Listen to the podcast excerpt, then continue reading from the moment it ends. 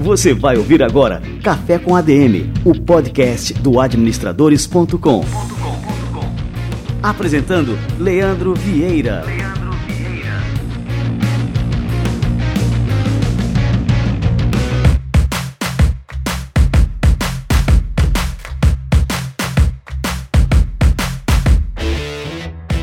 no ar mais uma edição do Café com a DM, a sua dose de cafeína nos negócios. Este é o nosso episódio número 104 que está simplesmente fervendo.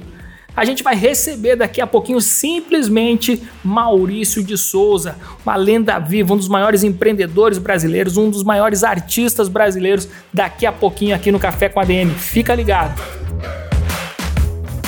Lembrando que a gente está comemorando mais de 100 episódios aqui no Café com a DM e você pode concorrer a um Kindle, o leitor de e-books da Amazon. Se liga, para concorrer é muito fácil, basta você fazer uma postagem no seu Instagram indicando o Café com a DM para os seus amigos. Então faz lá um post, pode ser um vídeo, pode ser uma foto, alguma coisa que remeta ao nosso programa marca lá arroba portal administradores e coloca também a hashtag Café com ADM 100. No episódio número 105, já é na semana que vem, a gente vai revelar aqui quem foi que levou para casa o Kindle. Então, participe, você tem só essa semaninha aí para concorrer. E agora, galera, vamos receber a turma do Conselho Federal de Administração, o nosso quadro Somos ADM. Você vai ouvir agora Somos ADM, com Wagner Siqueira, presidente do Conselho Federal de Administração.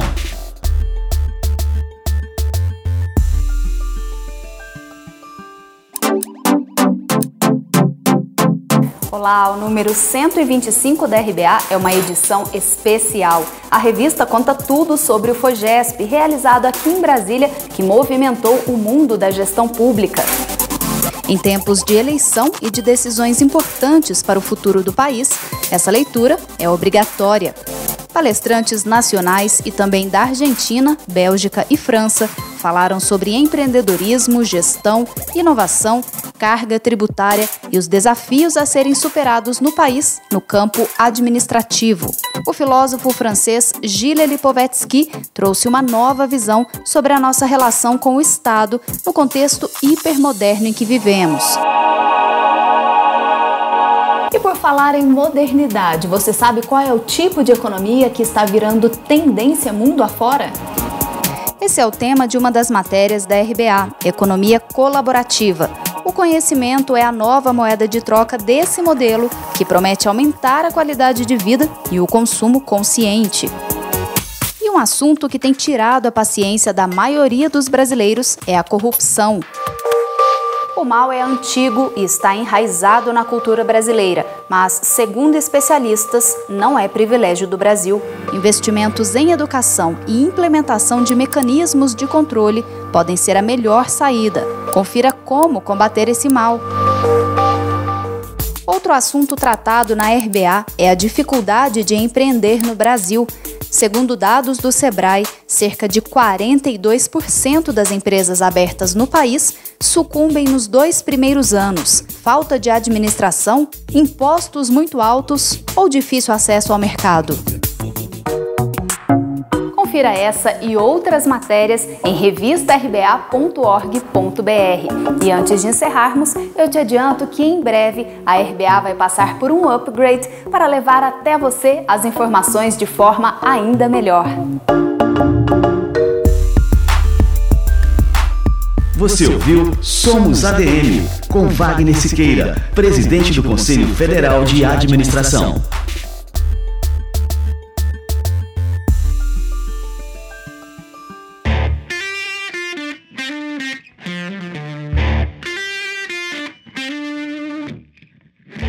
E maravilha, o quadro Somos ADM é fruto de uma parceria exclusiva entre o Conselho Federal de Administração e o administradores.com. Muito bem, galera, vamos botar o cafezinho para esquentar, que tá chegando a hora da gente receber aqui ninguém mais, ninguém menos do que o Maurício de Souza. Cara, eu tô empolgadaço, tenho que disfarçar aqui o meu lado Tiete, mas isso é impossível porque eu sou fã desse cara. Vamos lá conversar com ele?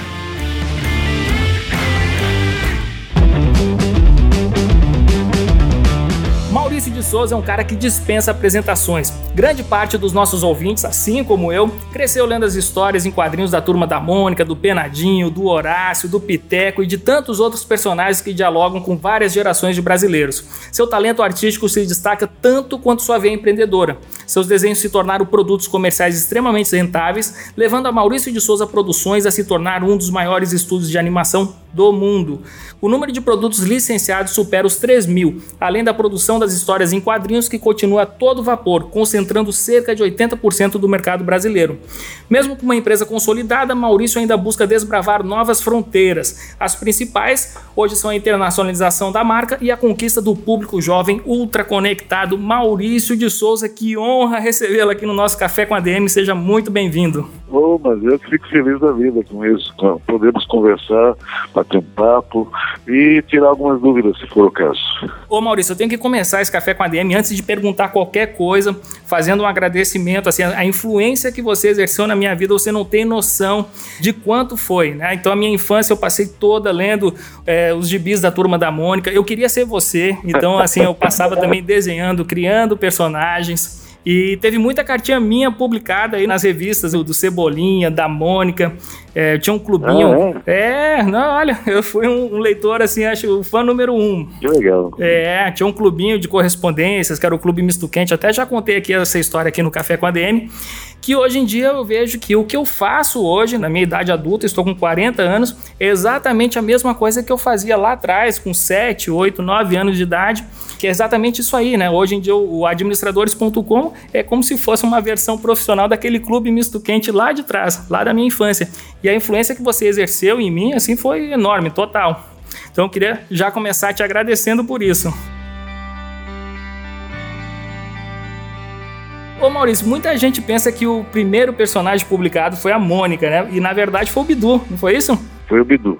Quando eu era garoto, eh, na escola ainda, eu brincava de criar alguns personagens, né? Uh, por exemplo, o Capitão Picolé foi o primeiro, bem parecidinho com o atual Horácio, mas publicado já com jeito profissional seria o Bidu e o Franjinha, que eu lancei na Folha, no jornal Folha da Tarde, agora Folha de São Paulo, lá em 59. Eu estava na glória dos meus 24 anos, 23 anos, coisa assim. E daí, desses personagens, uh, foram nascendo os outros. Espaço do Bido e do Franjinho, eu precisava contar a história, precisava de outros protagonistas das histórias, e foi criando personagens. Né? O Cebolinha nasceu na história do Bidu, na história do Franjinho também nasceram outros personagens, Titi, Chaveco, e por aí foi. E daí chegamos a algumas centenas de personagens hoje, dos quais acho que uns 60, 70 são os que nós usamos mais. Se somar todos os personagens secundários, deve dar mais de 400. Nossa, é muita coisa. E você, assim, participou da criação de todos esses personagens ou chegou num determinado momento, lógico, né, com muita gente trabalhando é, nos seus estúdios, começaram também a criar personagens em cima dessa narrativa toda da Turma da Mônica. Como é que foi isso aí? Praticamente toda a maioria dos personagens eu criei diretamente, com exceção de dois ou três que não criou quando estava trabalhando comigo e me ajudava nos roteiros.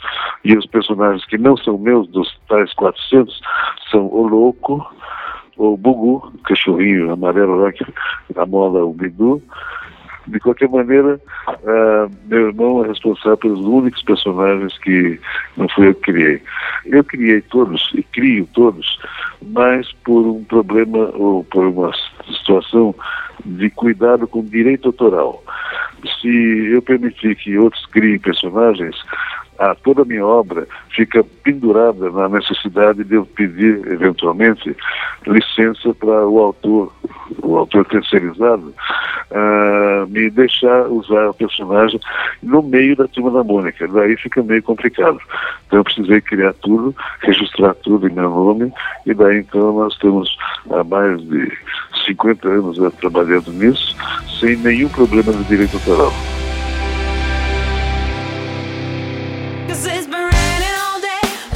Como é que é trabalhar com arte no Brasil? É, a gente sabe assim que o Brasil é um celeiro de muitos artistas, só que são poucos assim os que realmente se destacam, que encontram lugar ao sol. Você acha que o perfil empreendedor ele precisa ser trabalhado lado ao lado ao perfil artístico? Como é que você enxerga isso? Olha, eu não diria nem lado a lado, eu diria primeiro o espírito empreendedor precisa se preocupar com o que vamos fazer com a obra.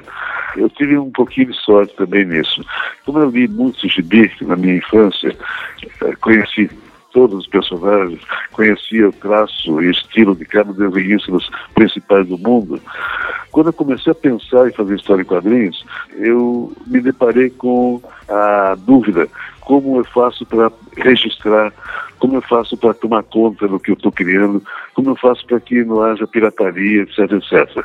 E a sorte que eu tive é que eu fui trabalhar no jornal, um tempo em que eu era repórter, na Folha de São Paulo, e lá na Folha, eles recebiam material dos principais sindicatos de distribuição de quadrinhos do mundo, né, United, King Features e tudo mais. Daí eu falei, bem, eu então vou aprender com esse pessoal que está vendendo as histórias para o jornal aqui, eu vou aprender como é que é a técnica, como é que é o jeito, como é que é o estilo, como são as formas deles controlarem isso, venderem, controlarem, ganhar dinheiro e continuarem vivendo nisso. Aí eu combinei com os diretores do jornal, com os diretores da redação, para eles me passarem todo o material que os sindicatos americanos mandavam para eles, vendendo peixe, vendendo as historinhas. E daí eu descobri como é que era o, contrato que eles faziam, como é que eles cobravam, como é que eles recebiam, como é que eles uh, cuidavam dos direitos autorais. Uh, ou seja, eu fiz um curso completo de comercialização na redação do jornal, enquanto era repórter policial, que não tinha nada a ver uma coisa com outra.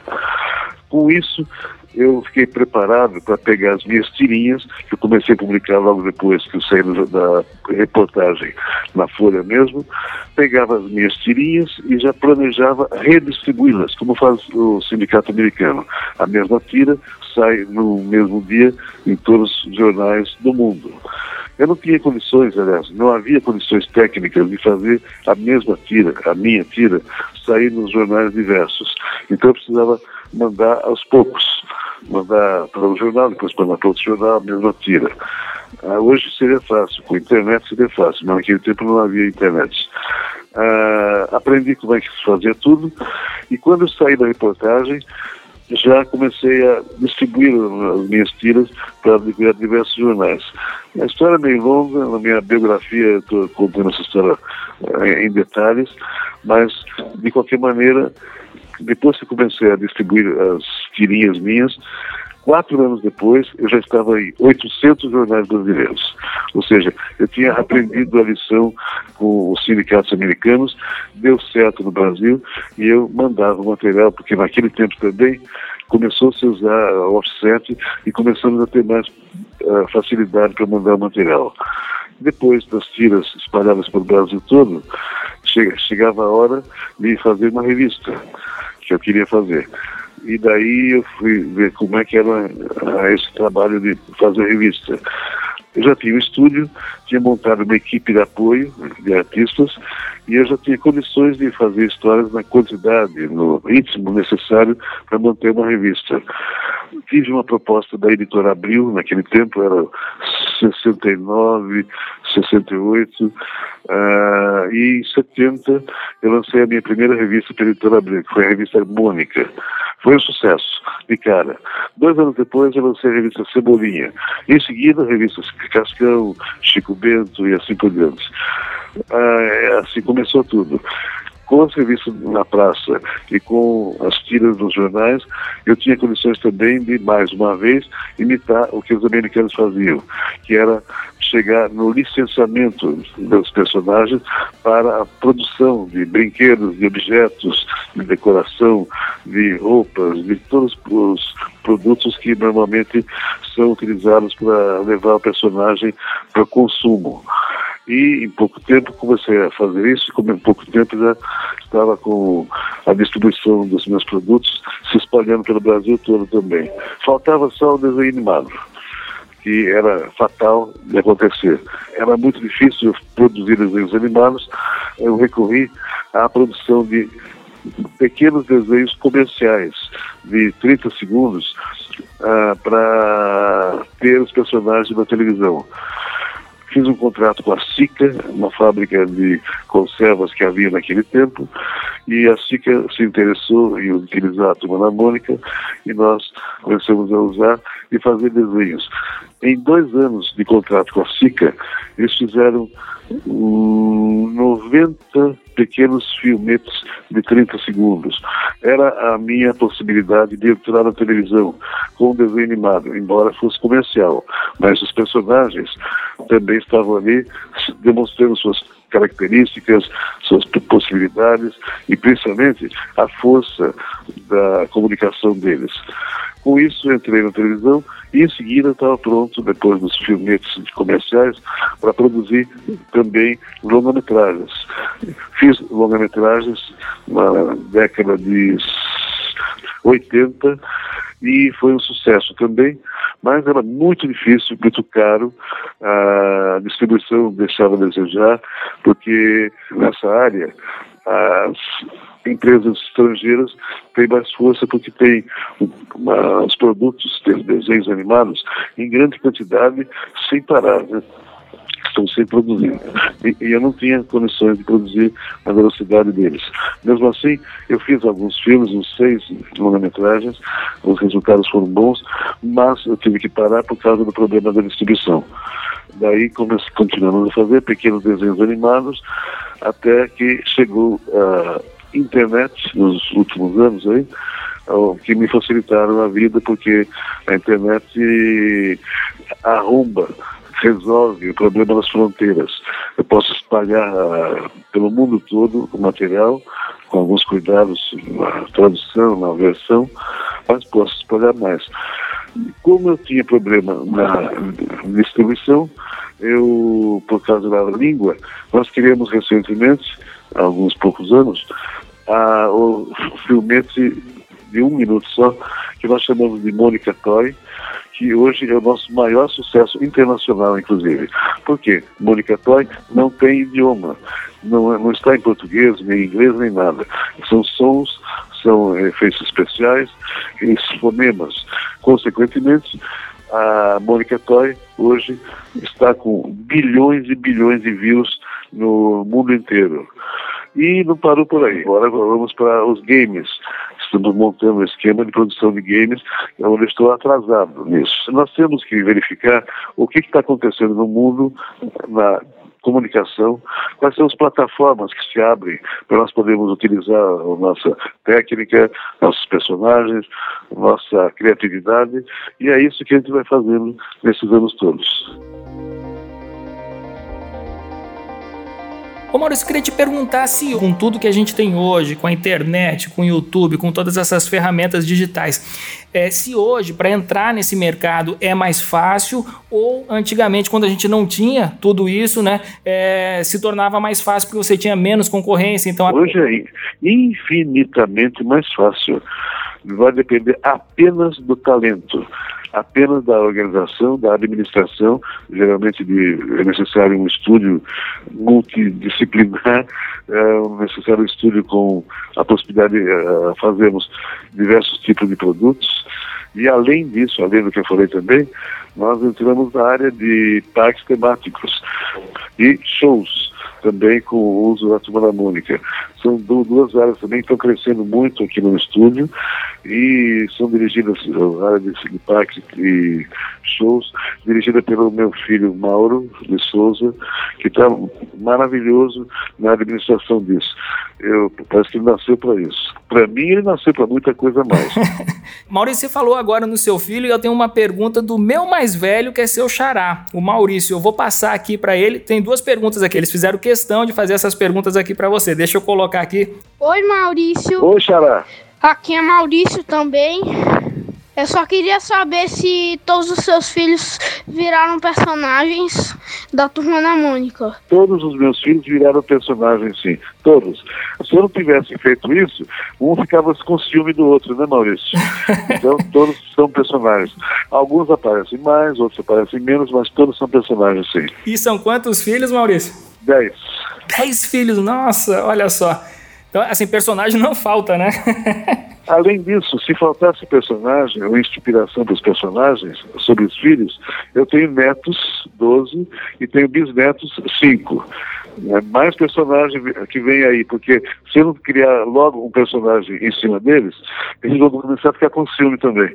Estou estudando a característica de cada um. Que legal. Deixa eu te botar então até é, outra pergunta aqui, que essa é do meu mais novo, o Murilo. Tá fazendo oito anos agora. Deixa eu colocar aqui para você. Aqui é o Murilo. Oi, Murilo. O Cascão da vida real nunca nunca tomou banho, eu tô confuso, porque um dos quadrinhos nunca tomou banho. E daí agora, da vida real? Isso é um exagero, é uma historinha que a gente inventa, porque o menino que inspirou o Cascão, ele de vez em quando, a mãe dele pegava e meio na marra dava um banho nele sim, viu?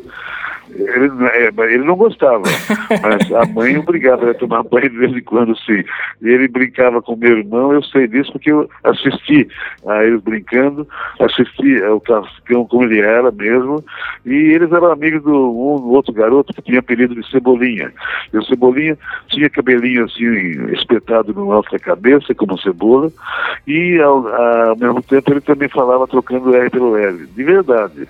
Então, eu, nesse caso aí, eu não precisei inventar. Eu só copiei o que estava do meu lado. que legal. O Murilo te perguntou isso porque ele se identifica muito com o Cascão, viu? Estou contando aqui o segredo dele. É. Ô Maurício, dessa época aí dos anos 80, que foi principalmente aí a fase da minha infância, eu lembro que a gente tinha outros artistas que também tinham assim trabalhos de destaque. Tinha o Daniel Azulay com a turma do Lambi Lambi, tinha o Eli Barbosa, da, que era da revistinha do Gordo, né? E assim a gente perdeu uh, o contato aí com essas turmas. Eu não sei nem ainda se eles ainda existem, estão na atividade e tal. O Daniel Azulay parou de fazer historinha, mas ele dá aulas de desenho, ele é um excelente professor na, e conta histórias muito bem, e ele está muito bem. Acabei de falar com ele outro dia aí, e continua na ativa. Ele tem quatro escolas. Ah, é? Olha só que legal. Então, ó, interessante, aqui que eu estou resgatando também a turma do Lambi Lambi, assim, era muito famosa, gostava muito das historinhas, o Ali Barbosa também gostava muito ali da história do Gordo, e assim, e esses personagens se perderam, e eram personagens que, que eu acho que teriam força também para é, para continuar brilhando, como é o caso da turma da Mônica. E é isso que eu queria te perguntar, assim, qual que é o segredo da longevidade da turma da Mônica, assim, é, com, com relação, porque assim, as crianças é, de hoje não são as mesmas crianças do passado, então assim, teve que haver muita adaptação com relação à linguagem, à cultura, o... Tem que ter até cuidados com o politicamente correto, né? Mesmo agora, por exemplo, quando nós selecionamos histórias antigas para republicar, nós temos que dar uma reolhada para ver se não tem alguma coisa que esteja ferindo novas uh, maneiras de se enxergar hábitos que às vezes vêm de longe, de longe, mas não são aceitos mais. Então, nós, nós temos esse cuidado e, ao mesmo tempo, um dos cuidados que eu tenho é contratar sempre gente nova, jovens, para trazerem o vício da juventude, a língua da, do dia, da hora, para que a gente não envelheça aqui na comunicação. E temos o cuidado de buscar uh, não entrar em assuntos que sejam tabus, que sejam desagradáveis à sensibilidade do público hoje.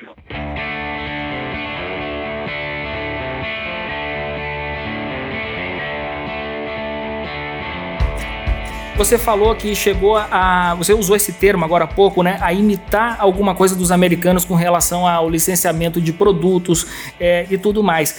Você chegou também a se espelhar, por exemplo, no desenvolvimento do mercado da Disney nos Estados Unidos, é, tentando fazer alguma coisa semelhante aqui no Brasil? E se isso aconteceu, é, quais foram as dificuldades que você encontrou no nosso mercado que talvez, assim, por exemplo, lá nos Estados Unidos é, não existam? Olha, encontrei algumas dificuldades, principalmente no início do processo, encontrava dificuldades dificuldade do, do pessoal, do dono do jornal, para onde, onde eu ia vender a história, ele me encarava e falava, você vai continuar fazendo, você vai aguentar manter a produção, você vai manter a qualidade, Você vai manter o preço, essas coisas todas. E você tem que falar, sim, vou manter, vou, vou, vou, vou. E você tem que acreditar em você mesmo. Você tem que falar, bem, aguento, ah, posso responder honestamente. E eu tinha condições. Eu sabia que estava fazendo, eu sabia que aguentava escrever, desenhar, desenhar dia e noite às vezes que fosse, mas que aguentava atender à demanda. E eu sempre fiz a coisa de acordo com a, com a necessidade e com a possibilidade. É por isso que desde o início eu comecei a montar uma equipe de apoio para poder produzir conforme a demanda. E hoje eu tenho, não sei, 70, 80 desenhistas trabalhando aqui no estúdio, mas juntando todo mundo que trabalha no estúdio aqui, deve ter umas, mais, quase 400 pessoas. Então, você tem que ter uma equipe, tem que administrar bem tudo isso, ah, tem que haver uma filosofia dirigindo na parte da criação, né, dirigindo todo esse trabalho, e você tem que manter a, os olhos abertos para que não haja desvios. Se deu certo em quase 50 anos, não podemos fazer desvios bruscos do processo, no, no estilo, no jeito, na proposta, e é isso que tem acontecido. É tudo questão de você administrar. Administrar alguma coisa que teve um começo, foi bem entendido esse começo, essa estrutura, e a estrutura tem que ser, vai ser ajeitada conforme a necessidade e conforme as possibilidades. E me diz um, uma coisa com relação aos quadrinhos em si. É, hoje em dia você detém aqui, estou com esse dado aqui, 80% do mercado nacional. É, recentemente a Abril comunicou que não iria mais, já pararam né, a, a publicação dos quadrinhos da Disney aqui no Brasil. E você acha acha que essa crise que o mercado editorial brasileiro é, vem sofrendo, isso de alguma forma atrapalha o desenvolvimento dos seus negócios, aí da Maurício de Souza Produções? Ou vocês estão sabendo surfar muito bem essa onda, tirando proveito agora desses meios digitais é, para continuar crescendo, independente do, do, mercado editorial? Não, nós não podemos ser independentes do mercado editorial. Nós sofremos as consequências, sim, de uma crise e torcemos para que a crise passe ou para que o pessoal consiga se adaptar ao momento crítico também. De qualquer maneira, os números nossos, mesmo com a crise toda que está campeando por aí, eles não caíram suficientemente forte para nós nos assustarmos, ficarmos preocupados. Ainda tem um bom mercado e depende do cuidado, depende do produto, depende da maneira como nós estamos colocando o material na praça. Por exemplo, nesse momento, nós temos uma série chamada Graphic Novels, que é o maior sucesso. E são revistas, são livros, assim com preço elevado mas o material é todo preparado para um determinado público, que é o jovem, adulto jovem. E temos números absurdamente altos para o tipo de produto. Alguns dos, dos nossos livros da Graphic Novel uh, ficam entre os livros mais vendidos do país hoje. Então isso também é um fenômeno, é uma coisa que nem esperava. E é porque pegamos um nicho de mercado que estava desvanecido. Os produtos são, são muito bons, estou usando desenhistas de fora do estúdio, fazendo, explorando os nossos personagens à sua maneira. Logicamente, tem o editor, Sidney Guzman, que acompanha toda a produção para que não haja desvios perigosos eh, quanto à filosofia da história, quanto ao comportamento dos personagens. Mas, de qualquer maneira, é outro desenhista, grandes desenhistas uh, brasileiros, que inclusive estão trabalhando fora do país também, são dos melhores do mundo, e que estão fazendo, com a Turma da Mônica, um trabalho de releitura que está dando muito certo. Está muito bom isso. Eu gosto de reinventar. Se der para reinventar no futuro, reinventar a Graphic Novel, vou reinventar também. E vamos fazer a mesma coisa com os nossos filmes, desenhos animados, com os nossos brinquedos, com os nossos produtos todos. O negócio não podemos ficar parados. Cada dia que a gente está vivendo merece que a gente esprema um pouquinho a cachola, que a, gente crie uma novidade para o leitor. Agora você falou de filme, né? E o primeiro live action da Turma da Mônica vai sair no ano que vem. E só o trailer que liberaram aí pra gente um pouquinho ali já foi uma coisa muito emocionante. O que, que a gente pode esperar desse filme, Turma da Mônica Laços? Eu tenho visto o filme aos poucos, eu não vi todo ainda, que ele está sendo montado ainda. Mas os trechos do filme que eu vi até agora me maravilham. Não só pela técnica, não só pela representação, pela interpretação da, dos garotos que foram contratados para isso, mas também pela parte técnica, pela direção do Daniel, Daniel Rezende. Então, eu acho que esse filme vai bombar quando for lançado no meio do ano que vem, vai bombar como nunca. E, logicamente, não vamos ficar só nele, né? Vamos já partir logo, logo para a Turma da Mônica Jovem. Já está nos nossos planos, estamos já montando os pauzinhos aqui para começarmos logo, logo a produzir também. Queria deixar também de falar da outra área nossa que é tão importante quanto, que é a área comercial, a área que fala dos produtos, a área que é dirigida hoje pela Mônica, minha filha, é dirigida com muita categoria e que atende ao nosso público. Quando eles querem ter os personagens próximos fisicamente, né, materialmente. Então, bonecas, produtos outros, cadernos escolares, brinquedos, uh, e também uma gama grande de frutas, verduras e legumes dos personagens, do Chico Bento principalmente, que está invadindo as quitandas e os supermercados por aqui. Então, são áreas em que a gente esteve nos primeiros tempos até bem distante delas, mas que estão demonstrando que o público nosso está preocupado com alimentação sabia, de frutas, verduras, legumes, mas também de os produtos industrializados que são muito bem produzidos e colocados à venda praticamente no Brasil todo. Nesse momento já estamos também nos preparando para lançar esses produtos no Japão, onde eu acabei de eh, criar uma empresa também. Então vamos nos dois lados do mundo exatamente né, de um lado e do outro, estão fazendo um mesmo tipo de trabalho. Vamos ver qual que vai dar o resultado mais gostoso, mais interessante. Eu acho que os dois, mas tudo bem. Ô Maurício, você falou agora no Japão e você tem um diálogo que é muito próximo desse mercado e também do mercado estrangeiro de uma forma geral. Inclusive tem um, um grande é, quadrinista japonês, que é o Tezuka Osamu, que foi um grande amigo seu como é que esse intercâmbio acaba influenciando o seu trabalho e ajudando a repercutir Brasil e mundo afora? É, o Tezuka Osamu, que foi o, é o pai do mangá japonês, que faleceu há muitos anos, ele foi um grande amigo meu. E quando vivo, eu e ele tínhamos reuniões, tínhamos papos muito longos e gostosos sobre como é que nós podíamos fazer para unir os nossos personagens. Daí, infelizmente, ele foi embora e eu fiquei com essa dizer, desilusão.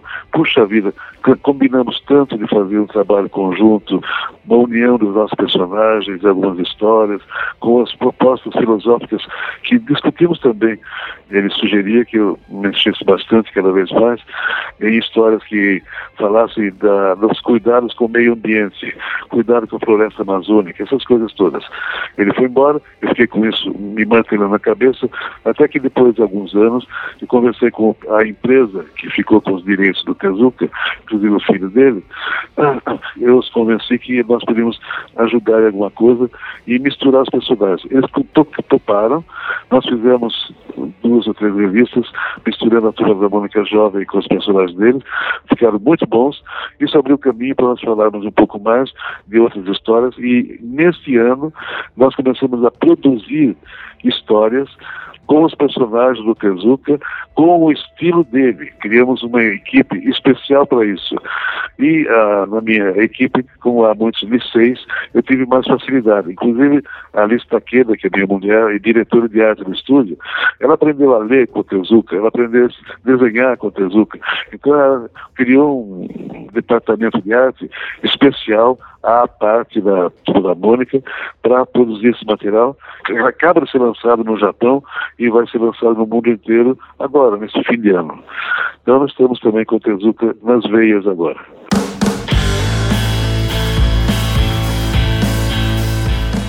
Como é que é conciliar o Maurício artista com o Maurício empresário? Como, isso é um desafio para você, uma coisa já natural? Como é que você lida, né? E como é que você lidou com essa questão ao longo da sua vida? Eu penso que por causa dos estudos que eu fiz lá na redação nos velhos tempos, com os sindicatos, por causa dos contatos que eu tive com os desenhistas do mundo inteiro, alguns dos mais importantes, por causa dos problemas que eles disseram que alguns deles tiveram com direitos autorais, com recebimentos, tudo mais, por causa dessa cultura toda que eu fui juntando na minha vida, eu posso dar uma espiada no que nós fazemos aqui e meio que tirar de letra algum tipo de problema. Então, dá para eu administrar, não é bem uma administração, é mais é, eu colocar os meus conhecimentos da área na solução dos nossos problemas que surjam. A vivência. Eu não sou administrador, eu nunca fiz uma escola de administração, mas eu sempre soube como precisava fazer o tracinho, o desenho, como é que precisava levar o material para o jornal publicar, como é que precisava cobrar, como é que era o contrato. Porque é um craque em ler contratos para ver se não tinha problema de direito autoral e tudo mais, sem ser advogado também. Então, a vivência e principalmente o fato de eu gostar disso tudo me ensinou tudo isso e estamos usando, agora eu passo para a equipe toda essa experiência, estamos usando bem porque os resultados têm sido muito bons, mesmo crise no país ou crise mundial. Muito bom. Ô Maurício, e agora o, o inverso, assim, eu queria que você passasse para a nossa turma, eu acho até como uma mensagem final, qual que é a importância da arte no empreendedorismo? Eu perguntei na pergunta anterior a questão do empreendedorismo na arte. Agora, a arte no empreendedorismo é importante para o empreendedor também desenvolver o seu lado artístico? Isso ajuda a empreender? O que, que você acha? O empreendedorismo, quando precisa ter uma cara, chama desenhista, né? Quando precisa ter uma massa, precisa ter uma forma, chama o artista. Então eu acho que são duas fases, ou duas faces, que tem que se completar. Você tem uma ideia, você tem que vender a ideia, e uma boa ideia às vezes exige que seja transformada em traço, em desenho, em uma figura, em uma forma que vai ajudar. Isso acontece, por exemplo, com marcas. Você cria uma marca, a marca às vezes fica mais valiosa até do que uh, o produto, às vezes. É interessante ou é importante para o artista ele também saber uh, administrar bem o seu trabalho, suas ideias, ou até mesmo seus sonhos antes de virar ideias. Meu pai, quando era criança, e comecei a desenhar, e comecei a brincar de desenhar, ele falou para mim, olha, se você virar desenhista, você desenhe de manhã e à tarde você cuida dos negócios, para ninguém tomar conta de você. E eu segui essa ideia do meu pai e está dando certo nos últimos 70 anos. Eu acho que pode dar certo sempre. Que legal. Maurício de Souza, estou realizando aqui um sonho de infância, falar com você e, e poder aprender com você. Não tem preço. Fico muito, muito satisfeito com isso. Eu te agradeço demais aqui a presença no nosso Café com a DM. Esse nosso café aqui foi excelente. Estou profundamente emocionado por ter tido essa conversa aqui com você, Maurício. Ok, eu fiquei feliz de falar com o Murilo e com o Maurício, o meu xará aí. Quando eles quiserem falar alguma coisa, perguntar alguma coisa, para escrever para mim, viu? Mas valeu demais aí pelo nosso bate-papo. Um abração para vocês aí todos. Até a próxima. Valeu, um abraço.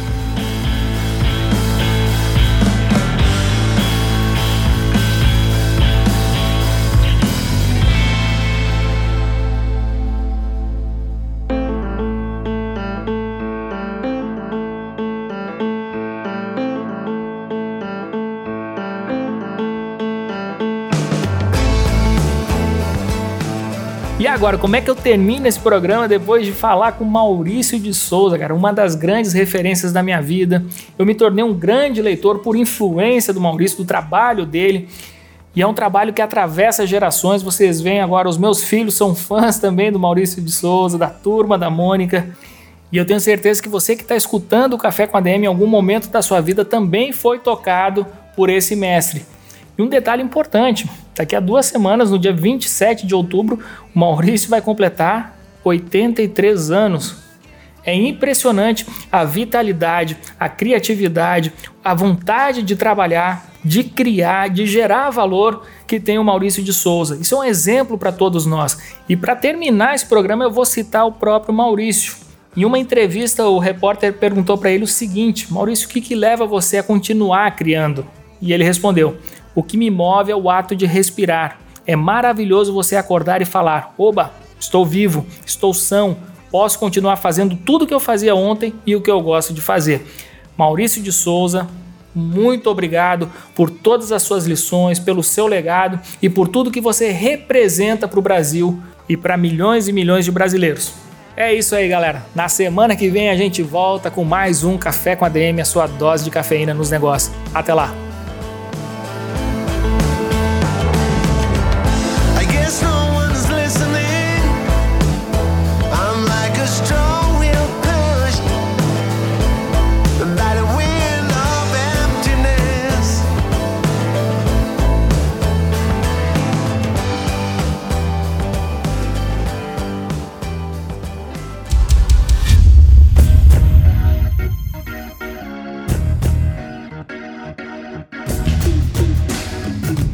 Você ouviu Café com ADM, o podcast do administradores.com.